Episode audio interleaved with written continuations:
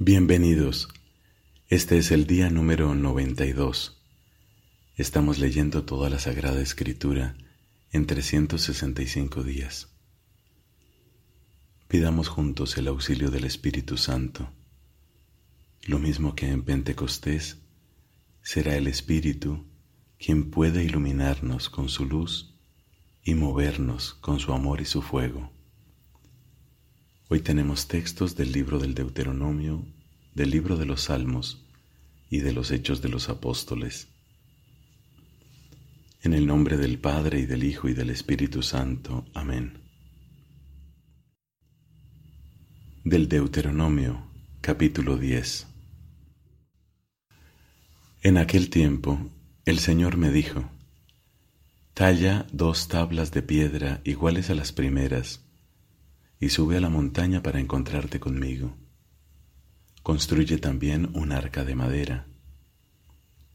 Yo escribiré en esas tablas las mismas palabras que estaban escritas en las que tú rompiste.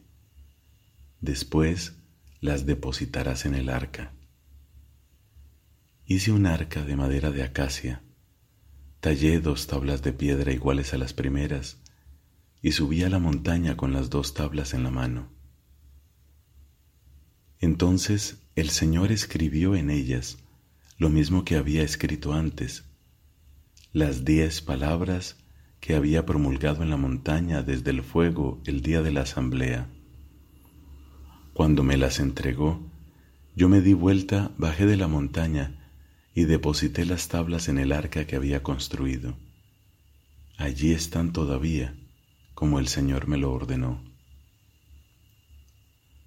Los israelitas partieron de los pozos de Bené y Aacán y se dirigieron hacia Mosera. Allí murió y fue enterrado Aarón, y su hijo Eleazar lo sucedió en el ejercicio del sacerdocio. Luego siguieron avanzando hasta Gudgoda y de allí fueron a Jotba, una región donde abundan los torrentes entonces el Señor puso aparte a la tribu de Leví para que transportara el arca de la alianza del Señor, para que estuviera en su presencia y lo sirviera, y para que bendijera en su nombre, como lo ha venido haciendo hasta ahora. Por eso Leví no tiene parte ni herencia entre sus hermanos. El Señor es su herencia, como él mismo se lo ha declarado. Yo estuve en la montaña cuarenta días y cuarenta noches, como lo había estado la vez anterior, y también esa vez me escuchó el Señor. Él no quiso destruirte, sino que me dijo, Ve ahora mismo a ponerte al frente del pueblo, para que entren a tomar posesión de la tierra que juré dar a sus padres. Y ahora Israel, esto es lo único que te pide el Señor tu Dios, que lo temas y sigas todos sus caminos, que ames y sirvas al Señor tu Dios con todo tu corazón y con toda tu alma, observando sus mandamientos y sus preceptos, que hoy te prescribo para tu bien. Al Señor tu Dios pertenecen el cielo y lo más alto del cielo, la tierra y todo lo que hay en ella. Sin embargo, solo con tus padres se unió con lazos de amor, y después de ellos los eligió a ustedes que son su descendencia, prefiriéndolos a todos los demás pueblos. Por eso, circunciden sus corazones y no persistan en su obstinación, porque el Señor su Dios es el Dios de los dioses y el Señor de los señores, el Dios grande, valeroso y temible, que no hace acepción de personas ni se deja sobornar. Él hace justicia al huérfano y a la viuda, ama al extranjero y le da ropa y alimento. También ustedes amarán al extranjero, ya que han sido extranjeros en Egipto. Teme al Señor tu Dios y sírvelo, vive unido a Él y jura por su nombre. Él es tu gloria y tu Dios, y Él realizó en tu favor esas tremendas hazañas de que fuiste testigo, porque cuando tus padres bajaron a Egipto, eran apenas setenta personas, y ahora el Señor te ha hecho numeroso como las estrellas del cielo. Amarás al Señor tu Dios y observarás siempre sus prescripciones, sus preceptos, sus leyes y sus mandamientos. Ustedes, y no sus hijos que no han conocido ni experimentado la lección del Señor, son los que conocen hoy su grandeza, el poder de su mano y la fuerza de su brazo, los signos y las obras que realizó en Egipto contra el faraón, rey de Egipto, y contra todo su país, lo que hizo con el ejército egipcio, con su caballería y sus carros de guerra, cuando se lanzaron en persecución de ustedes, y él desencadenó contra ellos las aguas del Mar Rojo, y los hizo desaparecer hasta el día de hoy. Lo que hizo por ustedes en el desierto hasta que llegaron a este lugar, y la manera como trató a Datán, a Abirón, los hijos de Eliab el Rubenita, cuando la tierra abrió sus fauces y los devoró junto con sus familias, sus carpas y todos sus secuaces en medio de todo Israel. Sí, son ustedes los que han visto con sus propios ojos la gran obra que realizó el Señor. Observen todos los mandamientos que hoy les prescribo. Así tendrán la fuerza necesaria para ir a conquistar el país del que ustedes van a tomar posesión y podrán vivir largo tiempo en la tierra que el Señor juró dar a sus padres y a su descendencia, tierra que emana leche y miel. Porque la tierra que tú vas a tomar en posesión no es como Egipto, el país de donde ustedes salieron. Allí sembrabas tu semilla y luego tenías que regar con tu pie, como se riega una huerta. En cambio, la tierra que vas a tomar en posesión es una región de montañas y valles regados por la lluvia del cielo, y está bajo el cuidado constante del Señor tu Dios. Sobre ella permanecen fijos los ojos del Señor tu Dios desde el comienzo hasta el fin del año, y si ustedes obedecen fielmente los mandamientos que hoy les impongo, amando al Señor su Dios y sirviéndolo de todo corazón y con toda el alma, yo enviaré lluvia a la tierra en el momento oportuno, lluvia de otoño y de primavera, y podrás recoger tu trigo tu vino nuevo y tu aceite. Haré crecer en tus campos pasto para tu ganado y comerás hasta saciarte. Pero tengan cuidado, no sea que sus corazones se dejen seducir y ustedes se extravíen, sirviendo a otros dioses y postrándose delante de ellos, porque entonces la ira del Señor arderá contra ustedes. Él cerrará el cielo y ya no habrá más lluvia, el suelo dejará de dar sus frutos, y ustedes no tardarán en desaparecer de esta tierra fértil que les da el Señor. Graben estas palabras en lo más íntimo de su corazón, átenlas a sus manos como un signo y que sean como una marca sobre su frente. Enséñalas a tus hijos, inculcándoselas cuando estés en tu casa y cuando vayas de viaje, al acostarte y al levantarte.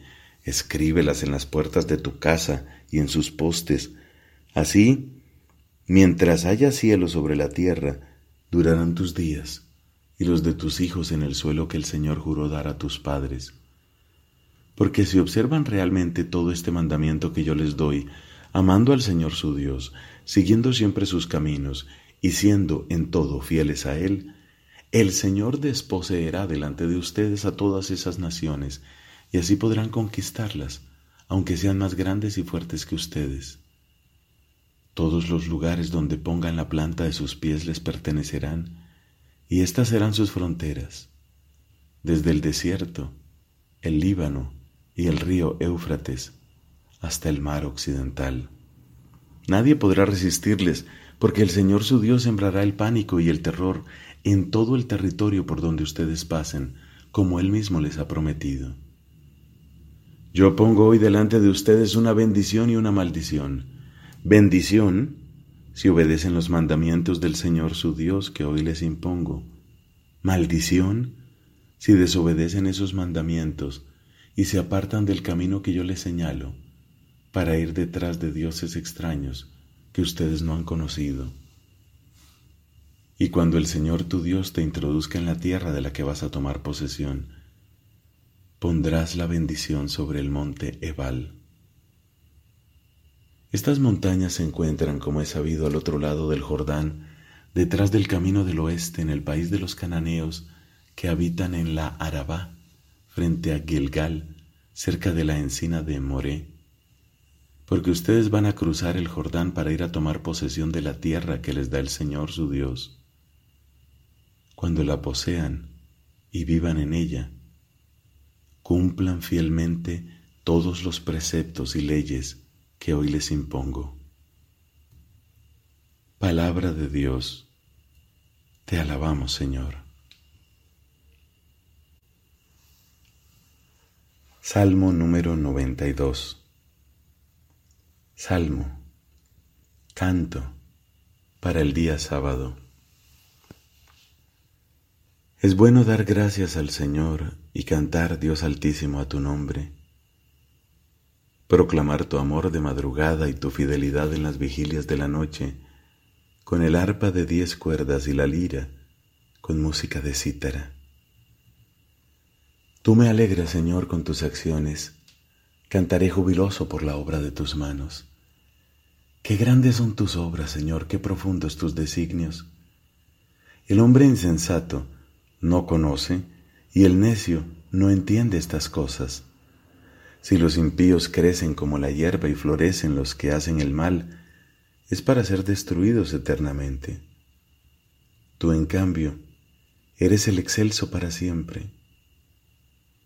Mira, Señor, cómo perecen tus enemigos y se dispersan los que hacen el mal pero a mí me das la fuerza de un toro salvaje y me unges con óleo purísimo. Mis ojos han desafiado a mis calumniadores, mis oídos han escuchado la derrota de los malvados. El justo florecerá como la palmera, crecerá como los cedros del Líbano. Trasplantado en la casa del Señor, florecerá en los atrios de nuestro Dios. En la vejez seguirá dando frutos, se mantendrá fresco y frondoso para proclamar qué justo es el Señor, mi roca, en quien no existe la maldad. Padre, te da gloria tu Hijo en el Espíritu Santo, como era en el principio, ahora y siempre, por los siglos de los siglos. Amén. De los Hechos de los Apóstoles, capítulo 22, versículos del 17 al 29. De vuelta a Jerusalén, mientras oraba en el templo, caía en éxtasis y vi al Señor que me decía, Aléjate rápidamente de Jerusalén, porque ellos no recibirán el testimonio que tú darás de mí. Entonces respondí, ellos saben, Señor, que yo iba de una sinagoga a otra para encarcelar y azotar a los que creen en ti. Y saben que cuando derramaban la sangre de Esteban tu testigo, yo también estaba presente aprobando su muerte y cuidando la ropa de los verdugos.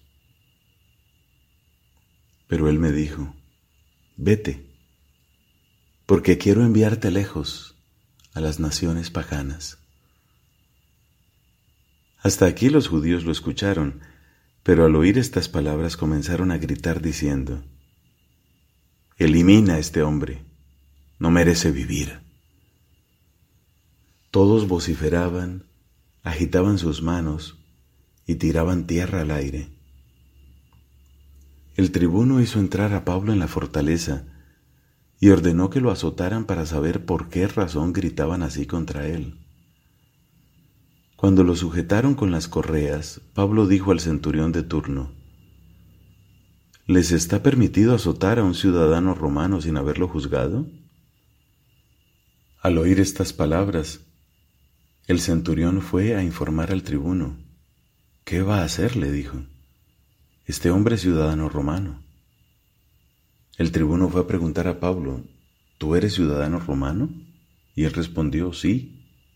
El tribuno prosiguió, a mí me costó mucho dinero adquirir esa ciudadanía. En cambio, yo la tengo de nacimiento, dijo Pablo.